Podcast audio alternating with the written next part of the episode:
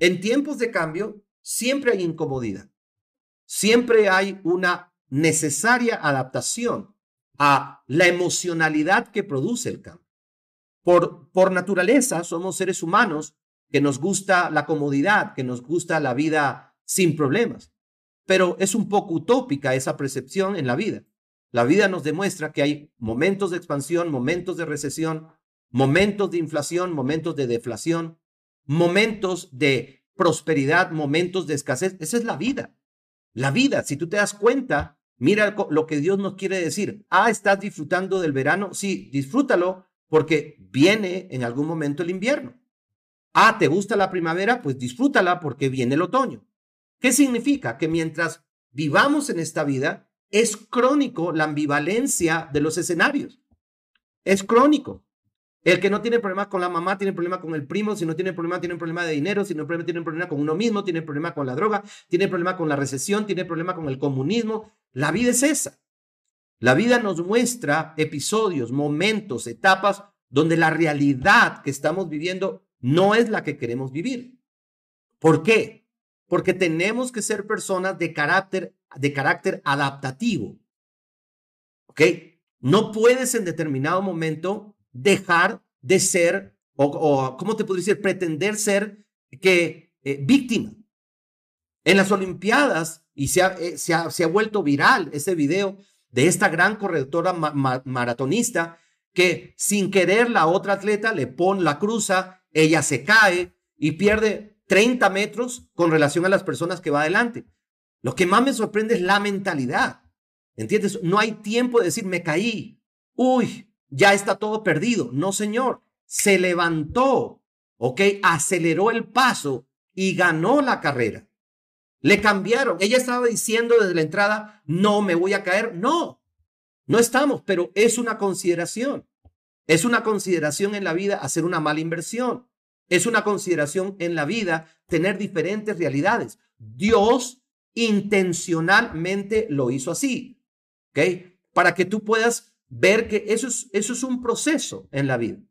Entonces, la vida nos venía bendiciendo con la primavera de la parte física y nos, nos puso un otoño bastante interesante, nos metió a todo el mundo, cambió el mundo, la, la parte virtual, la parte tecnológica se agudizó, comenzamos a ver la bendición dentro de la adversidad, pero lamentablemente todavía todos, no todos están adaptados a esto porque no pueden ver la bendición dentro de la adversidad.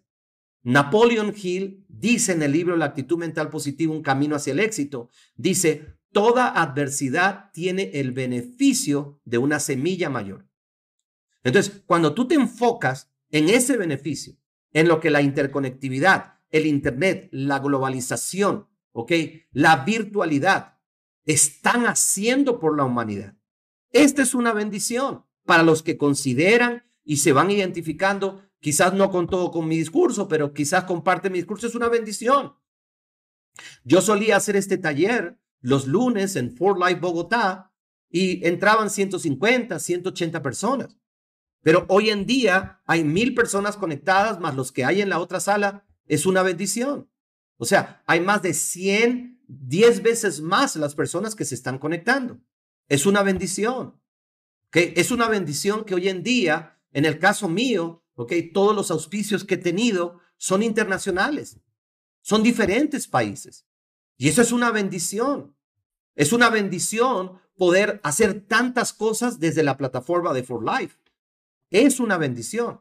La pregunta es, ¿estás viendo la bendición o estás viendo la adversidad? Eso es realmente lo que hace la diferencia. Es una bendición para mí haber disminuido sustancialmente mis gastos, que eran muy representativos de viajes y de aviones y de, y de transportación y de hoteles. Es una bendición. Lamentablemente, cuando uno se enfoca más en los obstáculos, en no en las semillas, sino en la adversidad, las cosas no fluyen. Las cosas no fluyen.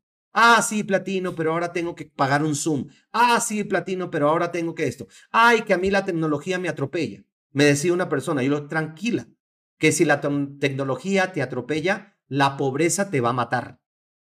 ¿Ok? Porque el que no se adapta a la tecnología realmente no puede crear en movimientos empresariales. Miren amigos, miren, miren, es, es evidente, tú lo puedes ver en la vida real. ¿Cuáles son las cinco empresas que hoy dominan el mundo? Ford, Chrysler, General Electric. Esas no son. Esos tuvieron su momento de dominio y son grandes porque han tenido más de 150 años aprovechando un capitalismo. Pero háblame de Amazon, háblame de Tesla, háblame de Google, háblame de Mercado Libre, háblame de empresas que hoy en día son multimillonarias, háblame de Alibaba, háblame de esas empresas, háblame de cómo las empresas físicas están cerrando cientos de tiendas por la virtualidad. Háblame de eso. Háblame de qué es lo que realmente exige las condiciones del siglo XXI, de la economía. Yo lo digo en la gran mayoría de mis talleres. ¿Por qué no está triunfando la gente? ¿Por qué no le está ganando económicamente hablando, financieramente al siglo XXI? Porque no quieren conocer las características de los negocios que tienen futuro. No las quieren conocer. Hace poco un amigo me decía, es que quiero un capital y quiero hacerte socio de ese capital. No es sino 20 millones de pesos. Yo le digo, ¿qué vas a hacer? Me dice, voy a, voy a hacer una, una, una, una, una empresa que tenía que ver con eh, eventos, eventos y, y gorras y espectáculos. No me interesa el negocio. ¿Ok? No me interesa. ¿Por qué? Porque el margen de ganancia no es, no es masivo. ¿De acuerdo? No es masivo, no hay engranaje, no lo veo, te deseo lo mejor, pero no veo ese momento de negocio.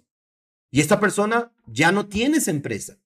¿Por qué no tiene esa empresa? Porque imagínate, tras que yo le dije que no era masivo los eventos, la pandemia lo acabó. Literalmente lo acabó. Ah, que puede, puede regenerar, pero no hay volumen. En cambio, ¿qué opinas de un negocio donde mil millones de hispanoparlantes están ahí? Donde tú puedes conectar con esas personas. ¿Qué opinas de ese tipo de negocios? ¿Qué opinas del tipo de negocios donde un porcentaje importante por lo menos tiene un computador y una conexión a Internet para escuchar una información? Muy importante que te suscribas en el canal, eh, ponle al final de este video abajo la pantallita en suscríbete, marca la campanita para que recibas notificaciones de nosotros continuamente.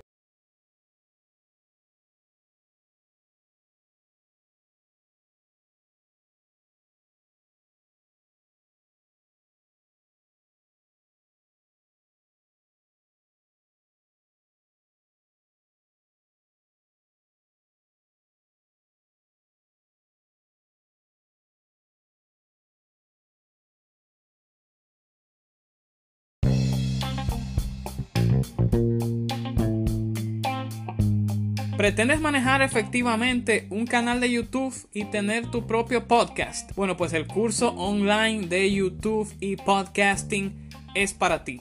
En este curso aprenderás la configuración más adecuada para tu canal de YouTube, los trucos y estrategias para grabar y editar el podcast y los videos que hagas, monetizar una audiencia mediante YouTube y el podcast, distribuirlo por las mejores plataformas para un mayor alcance y posicionarlos mejor por medio de los algoritmos. Te puedes registrar desde ya al enlace que está en la descripción de este episodio y en la biografía del Instagram del líder Gerald para así recibir todos los detalles de reservación. No dudes en tomarlo, te esperamos adentro.